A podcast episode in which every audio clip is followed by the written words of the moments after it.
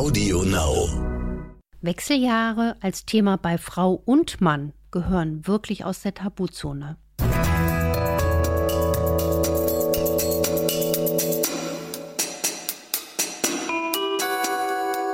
Dr. Anne Fleck, Gesundheit und Ernährung mit Brigitte Leben.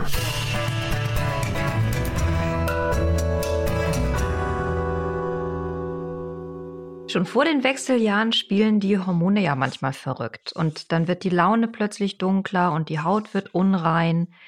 Ernährung hilft ja in ganz vielen Bereichen sehr gezielt, aber gilt das auch für Hormone und für Hormonschwankungen? Also gibt es sowas wie eine hormonregulierende Ernährung? Das klären wir heute und noch vieles andere auch. Wir, das sind Dr. Anne Fleck, genannt Doc Fleck und Maike Dinklage von der Brigitte Leben. Das ist das Coaching-Magazin mit Anne. Das könnt ihr auch bestellen unter www.brigitte.de-brigitte-leben. Anne, man hört ja immer wieder, dass Phytoöstrogene gegen Hormonschwankungen helfen können. Das sind sekundäre Pflanzenstoffe, also so Stoffe, ähm, Farbduft, Aromastoffe in den Pflanzen und die haben eine hormonausgleichende Wirkung. Würdest du auch sagen, dass das hilft und in welchen Lebensmitteln stecken die drin? Also das Thema Phytoöstrogene ist einfach deswegen beliebt, wenn man über Wechseljahre und die Therapie spricht, weil die Symptome der Wechseljahre bedingt sind ja auch durch einen Abfall bei der Frau von Östrogen. Und man deswegen denkt, dass der Einsatz auch von Phytoöstrogen sinnvoll ist. Man muss da sagen, zum Beispiel findet man ähm, diese Struktur, also diese potenten Phytopharmaka auch als Isoflavone im Soja. Und weil Soja zum Beispiel auch von der chemischen Struktur diesen Phytoöstrogen ähm, gerecht wird in der chemischen Struktur. Wir haben dabei auch positive Effekte auf die Konzentration der Cholesterinfraktion im Blut gemerkt. Aber man muss, wenn man jetzt mit Blick auf die Studienlage schaut, generell sagen, es ist jetzt noch nicht so, dass man sagen kann, ess jetzt wie wild Soja. Es gibt da zum Beispiel auch kritische Anmerkungen, dass man weiß, dass diese ähm, Isoflavone unter Umständen sogar das Wachstum von humanen Brustkrebszellen äh, fördern. Also da weisen auch Apotheker äh, dringend darauf hin, dass die konsequent lautet, dass man ähm, gerade wenn Menschen Brustkrebs haben und eine Hormonersatztherapie bekommen, dass man dann nicht zusätzlich ähm, mit, mit hochdosierten Phytoöstrogenen arbeiten sollte. Ähm, das heißt, man setzt, wenn man diese ähm, Phytoöstrogene nimmt, eigentlich auf Naturmedizin, um zu umgehen, dass man chemische Östrogene zu sich nimmt und den gegenteiligen, womöglich den gegenteiligen Effekt weil auch das Brustkrebs auslösen kann Richtig. oder verstärken kann. Richtig. Und da gibt's jetzt aber glücklicherweise auch gut erforschte und positiv stimmende Phytotherapeutika, also zum Beispiel ein sogenanntes Phytoserms. SERM steht für selektiver Östrogenrezeptormodulator, also eine pflanzliche Wirkstoffgruppe, die am Östrogenrezeptor arbeitet. Das ist zum Beispiel die Traubensilberkerze, die hat so einen schönen lateinischen Namen. Cimicifuga racemosa, das muss ich jetzt einfach mal loswerden. Und ähm, was da ganz spannend ist, dass diese Substanz sicher keine Wachstumsförderung hat auf das Gewebe des Uterus bei der Frau oder des Brustgewebes und dass die meisten die meisten Frauen, die die Traubensilberkerze zu sich nehmen, die positiven Effekte wirklich begrüßen. Also zum Beispiel positive Effekte auf das zentrale Nervensystem. Diese Phytoserms, sage ich jetzt mal, ähm, die wirken nämlich stimmungsaufhellend. Und das ist etwas, was die äh, Frauen da wirklich positiv berichten. Also isoliert nach der, sag nochmal, Trauben.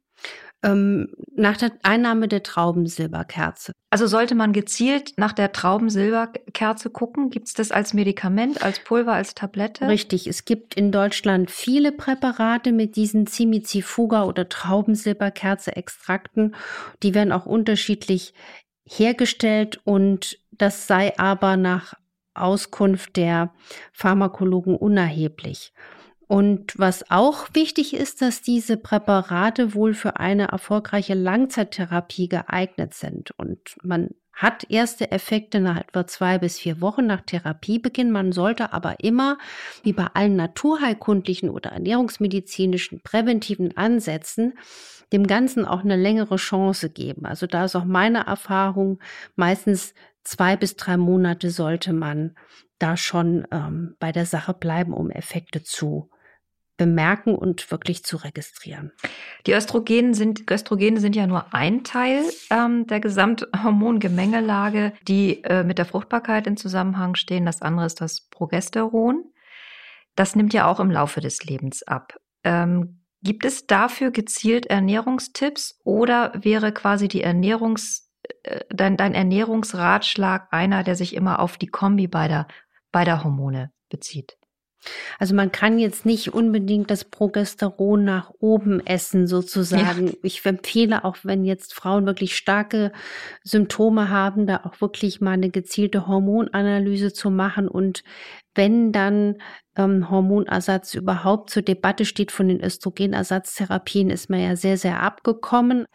Wenn überhaupt, würde ich nur bioidentische Hormontherapien gesundheitlich befürworten. Und was man aber merkt, es gibt für die Frauen in den Wechseljahren wirklich schon so eine Art allgemeingültige Ernährungsformel, von denen die meisten profitieren.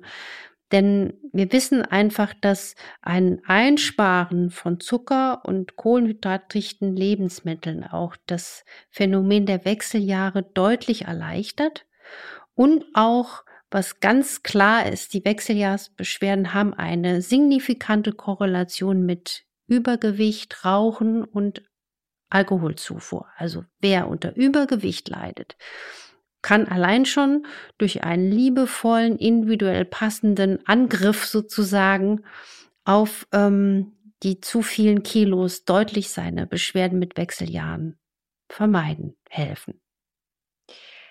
Es gibt auch Frauen, die trinken in der Zeit besonders viel Milch, weil sie glauben, dass in der Milch Östrogene sind, die ihnen dann nutzen könnten. Wie stehst du dazu? Das weckt jetzt bei mir nicht gerade den großen Jubelsturm, weil Erstens mal haben nicht wenige Menschen Probleme mit Milchzucker. Dann haben nicht weniger, wenige Menschen Probleme mit Milcheiweiß, also Casein. Das ist auch so ein immunologischer Treiber. Ob man mit Milcheiweiß ein Problem hat, merkt man zum Beispiel sehr schnell, wenn man zum Beispiel häufiges Niesen hat, Migräne hat nach Milch Produkten oder auch feststellt, dass man einfach auch schon bei Kindern sieht, dass sie eine Neigung haben zu Nasennebenhöhleninfekten.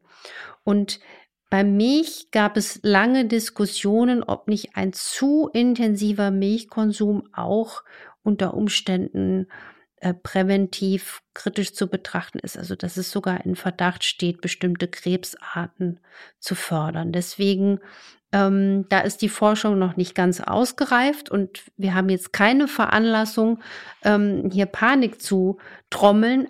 Aber generell würde ich von Milch als Getränk in Massen dringend abraten und noch eine gut vertretbare Zufuhr von Milchprodukten, wenn man sie gut verträgt, das sind so 200, 250 Gramm pro Tag. Aber dieses Liter Milch trinken ist nicht empfehlenswert. Wir waren ja eben schon bei den Extrakilos, die sich so einstellen ab Mitte 40. Wenn man da jetzt nicht ständig Diät halten möchte, aber gleichzeitig weiß, dass der Kalorienbedarf einfach im Laufe des Lebens oder gerade in dieser, in der Wechseljahreszeit einfach auch geringer wird, nämlich um 200 bis 400 Kilokalorien pro Tag, was ja gar nicht so wenig sind, weil einfach der Muskelaufbau dann auch nachlässt. Hm, was würdest du denn sagen, ähm, wäre da noch mal, wären da nochmal gute Ernährungstipps? Also es gibt ja auch so spezielle Wechseljahrsdiäten. Was, was hältst du davon? Man muss es immer individuell sehen. Ich bin ja überhaupt kein Freund von dem Wort Diät, obwohl es ein tolles Wort ist, weil es bedeutet ja eigentlich Veränderung des Lebensstils und ist ja nicht gleichzusetzen mit einer Hunger-Fastenkur in dem Sinne.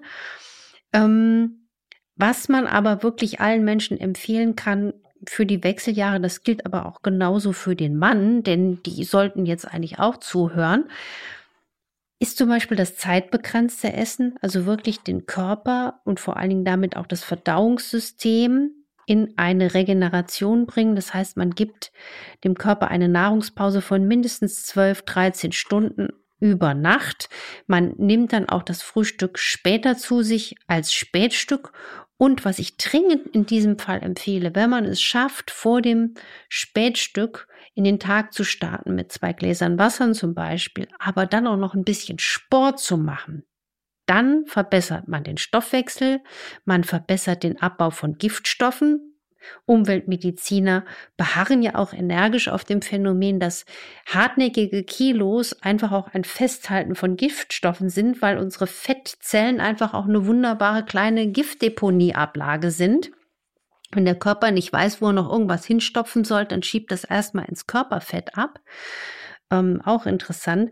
Und das wäre so ein Tipp. Also auf nüchternen Magen, bisschen bewegen, klein anfangen und die Muskulatur, die Muckis müssen aufgebaut werden, weil das einen antientzündlichen Effekt hat und einen Stoffwechsel anregenden und Grundumsatz steigernden Effekt. Also der Muskelaufbau, die körperliche Aktivität ist für die Menschen mit zunehmendem Alter eigentlich immer, immer wichtiger. Man kennt es ja auch, dass dann mit zunehmendem Alter sich so Fettpölsterchen speziell am Bauch bilden.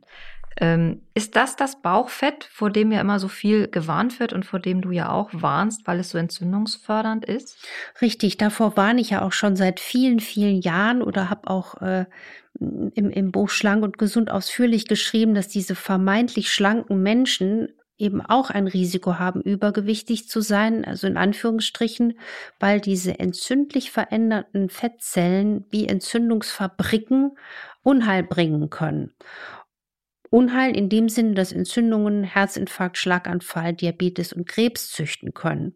Und deswegen in, in, in modernen ähm, Präventiv- und Ernährungspraxen oder so mache ich das auch, messe ich das viszerale Bauchfett.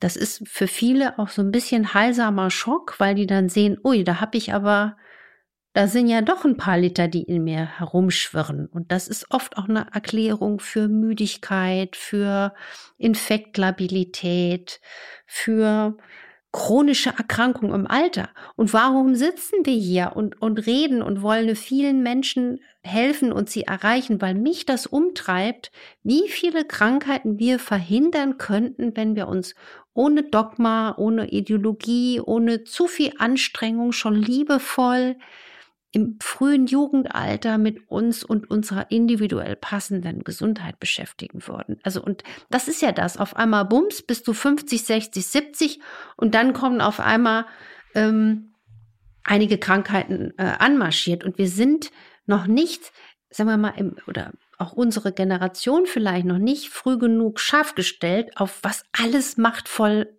heutzutage machbar ist. Die ganz Jungen, das erlebe ich jetzt. Also ich habe jetzt in der Praxis 15, 18, 19-Jährige vor mir sitzen, die sehr, sehr wach sind. Man muss jetzt auch in der Corona-Zeit aufpassen. Ich sehe auch, das will jetzt nicht ablenken vom Thema Wechseljahre, aber sehe auch eine Zunahme an Essstörungen, weil einfach Menschen in dieser Zeit auch psychisch sehr dekompensiert sind. Also es darf nie den guten, gesunden Bogen überspannen und Menschen in eine Orthorexie bringen. Also dass die nur noch überlegen, esse ich jetzt gesund oder esse ich ungesund sondern das ist ja hier wirklich auch alles, was wir mit unserer Arbeit hier tun, ein liebevolles Angebot. Und deswegen ließen sich auch mit Sicherheit Wechseljahrsbeschwerden vorbeugen, wenn man zum Beispiel schon im Alter von 40, 50 sich intensiv auch mit, ähm, mit mehr mit Bewegung auseinandersetzt. Es ist natürlich erstmal ein Lifestyle-Thema, also diese, diese gesunde Ernährung gerade in jungen Jahren. Also wenn ich keinen gesundheitlichen Druck habe, mhm. dann zu antizipieren, wie geht's mir mit 50 oder mit 60 und deswegen esse ich jetzt heute diesen Schokoriegel nicht, ist natürlich äh, auch eine Menge tatsächlich abverlangt. Also müsste man eigentlich durch eine andere Art von Gesundheitserziehung oder Schulung, die noch viel früher anfangen müsste, ähm, mit dieser Aufklärung beginnen. Richtig. Ich würde mich ja so gern dafür gesundheitspolitisch mehr einsetzen können oder das eigentlich muss man mit den Kindern schon in der Kita ähm, einige von unseren Zuhörern, Zuhörern werden jetzt die Augen rollen, oh, jetzt kommt sie wieder mit dem Kauen. Ja, man müsste mit den Kindern schon auch das Kauen üben. Wie putze ich mir die Zähne? Wie schneide ich mir die Nägel richtig, dass sie, wenn sie älter sind, nicht einwachsen? Und ähm, ja, dass man einfach auch den Menschen beibringt, was und den kleinen Menschen schon, was bei Husten, Schnupfen, Heiserkeit einfach funktioniert, dass man auch nicht wegen jedem kleinen Zipperlein zum Arzt muss, sondern am besten nur noch zum Arzt geht, um, um auch gesund zu bleiben. Lass uns noch mal kurz über männliche Wechseljahre mhm. sprechen. Das ist ja so ein Mythos und wird ja auch ganz oft in Frage gestellt. Also gibt's die eigentlich oder gibt's die nicht? Die sehen halt anders aus als bei den Frauen. Also es gibt eine Gewichtszunahme, es gibt einen Haarausfall, ähm, Müdigkeit. Das ist die sogenannte Andropause, habe ich gelernt. Und der Testosteronspiegel des Mannes nimmt ab dem 40. Lebensjahr im Schnitt ja schon ab, und zwar so ein bis zwei Prozent jährlich. Würdest du sagen, dass das, was daraus resultiert, also die, nennen wir es mal Beschwerden, ähm, wenn es denn welche sind, ähm, ist das vergleichbar mit dem, was Frauen erleben in dieser Lebensphase? Es ist anders. Es ist anders. Und ich erlebe ja ganz oft, dass die Männer sind da bessere Verdränger und, und schieben das weg. Sie, die, die Wechseljahre sind aber auch nicht in dieser Fulminanz, in dieser Heftigkeit, wie Frauen sie wahrnehmen. Aber es ist schon so, dass das, die Anthropause beim Mann eigentlich auch viel mehr in die Diskussion ähm, gehört. Und was ich da aber auch sehe, ist bei vielen Menschen wirklich, dass sie gerade bei Männern deutlich sagen, ich habe wirklich ein schlechteres Gedächtnis, ich kann mich schlechter konzentrieren, ich bin nervöser. Oder das wird nicht gern drüber gesprochen, aber dann ist es doch ein Thema ähm, Erektionsprobleme. Und was ich auch feststelle, dass Menschen, Männer auch auf ihre Knochendichte achten müssen. Die Frauen haben da schon ein bisschen eine bessere Kultur der Vorsorge oder dass der Gynäkologe hoffentlich mit 50 Jahren zur Frau sagt, jetzt mach mal eine Knochendichte. Die Männer sind da noch, äh, haben da noch Nachholbedarf. Und ähm, man kann ja diesen Testosteronspiegel wirklich messen und dazu kann man auch die Männer wie zur Vorsorge nur motivieren, also dass man jetzt nicht denkt, ich bin nur ein echter Mann, wenn ich nicht zum Arzt gehen muss. Und die leiden dann oft auch lieber still, als sich wirklich damit irgendwo mal Rat oder Hilfe zu holen.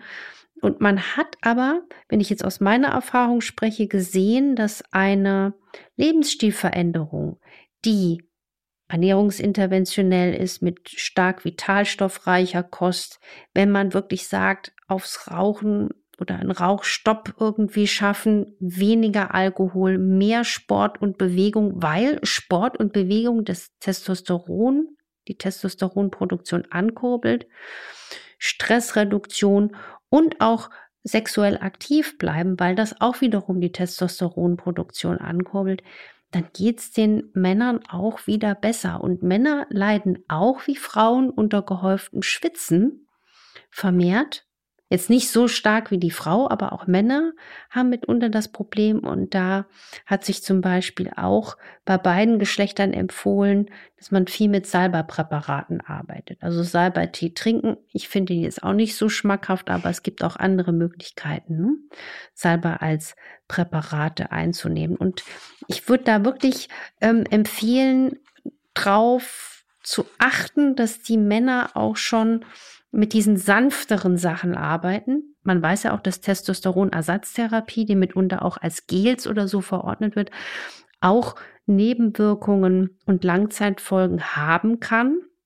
Also bis hin zu Herz-Kreislauf-Störungen, auch Prostatakrebs wird diskutiert. Ich hatte mal einen Patienten, das war ganz unangenehm, der hat mir erzählt, er hatte zwar mehr Kraft, mehr Energie, aber er hatte schreckliche Vergewaltigungsfantasien. Das war richtig schlimm. Und ähm, deswegen auch hier mein Rat, früh mit sanfter Medizin einsteigen. Zum Beispiel beim Mann hat sich bewährt Brennnesseltee, auch um eine Prostatavergrößerung im Alter vorzubeugen. Eine vergrößerte Prostata ist ja auch nichts anderes als die über Jahrzehnte ähm, angeschleppten Verschlackungen, die auch, auch diese Drüse dann hat. Johanniskraut, was sich auch bei der Frau bewährt hat, ähm, um, um einfach die, die, die seelischen Stimmungsschwankungen abzupuffern. Und was ich bei beiden Geschlechtern empfehle, um, um die Schlafqualität zu fördern, weil viele Frauen merken ja, ui, es geht los. Oder auch manche Männer mit den Wechseljahren durch Schlafstörungen. Das ist ja mit eins der ersten Phänomene. Und hier haben sich aus meiner Erfahrung Mischungen bewährt. Zum Beispiel gleiche Anteile aus Melisse, Hopfen, Baldrian und der tollen Passionsblume einfach beim Apotheker, der Apothekerin mischen lassen. Und das wären Tipps, die man sofort umsetzen kann und am besten schon bevor, bevor es so ein bisschen düster wird. Ein schönes Paarritual, der gemeinsame Schluck Kräutertee-Mischung zur Nacht. Richtig, Abendritual. Und dann einfach auch sich gemeinsam erzählen, wofür man dankbar ist, trotz allem. Ich hoffe, das hat euch Spaß gemacht, uns zuzuhören und ihr habt davon profitiert und was mitgenommen. Und wenn das so ist, dann hört weiter bei uns rein und unseren Podcast könnt ihr natürlich abonnieren auf AudioNow und auf den anderen Plattformen. Und ihr könnt uns eine Bewertung schreiben auf iTunes und Fragen stellen unter infoline.brigitte.de. Nächste Woche sprechen wir über eine Krankheit mit tausend Gesichtern, und zwar die Multiple Sklerose. Also es gibt tausend unterschiedliche Verlaufsformen und Erscheinungsformen, aber es gibt zur MS auch gute Nachrichten. Bis dann, wir freuen uns auf euch. Und ich mich ganz toll. Tschüss, macht was draus.